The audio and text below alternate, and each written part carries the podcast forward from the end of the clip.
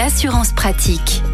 Olivier Moustakakis, bonjour. Bonjour Arnaud. Vous êtes le cofondateur du site assureland.com, notre partenaire. On vous retrouve euh, comme chaque semaine pour parler assurance auto. Aujourd'hui, on va parler des personnes à mobilité réduite. Est-ce qu'il existe des contrats spécifiques? Faut-il souscrire d'ailleurs un contrat spécifique euh, en matière euh, d'automobile si on est une personne à mobilité réduite? Alors déjà, l'assurance auto pour une personne à mobilité réduite n'est pas différente de celle pour les autres conducteurs. hein. En revanche, il y a un aménagement du véhicule qui peut être nécessaire.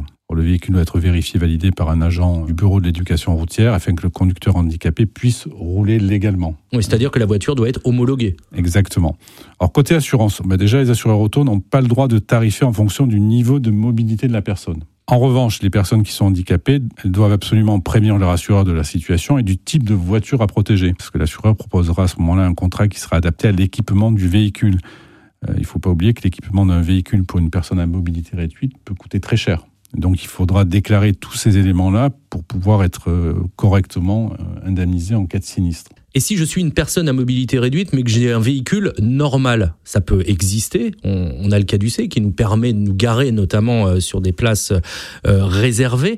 Est-ce que là, il est quand même important euh, de prévenir son assureur qu'on est une personne à mobilité réduite, Alors, même si son véhicule n'est pas transformé Alors inutile de prévenir votre, votre assureur si le véhicule n'a pas subi de transformation pour vous permettre de conduire. Alors même si vous, êtes, euh, si vous avez des problèmes de handicap, mais que vous pouvez utiliser un véhicule standard pour rouler, vous n'avez pas informé votre assureur. Et dans tous les cas, on est bien d'accord, euh, l'assureur n'a pas le droit d'appliquer une surprime parce que je suis une personne à mobilité réduite. Du tout. Euh, C'est pas le critère. Le critère, ça va être est-ce que le véhicule bénéficie d'un équipement spécifique qui augmente la valeur du véhicule. Mhm. Donc là, l'assurance s'adaptera à cette nouvelle valeur. Donc ça coûtera forcément plus cher qu'un véhicule qui n'a pas ce type d'équipement, mais ça s'arrêtera là.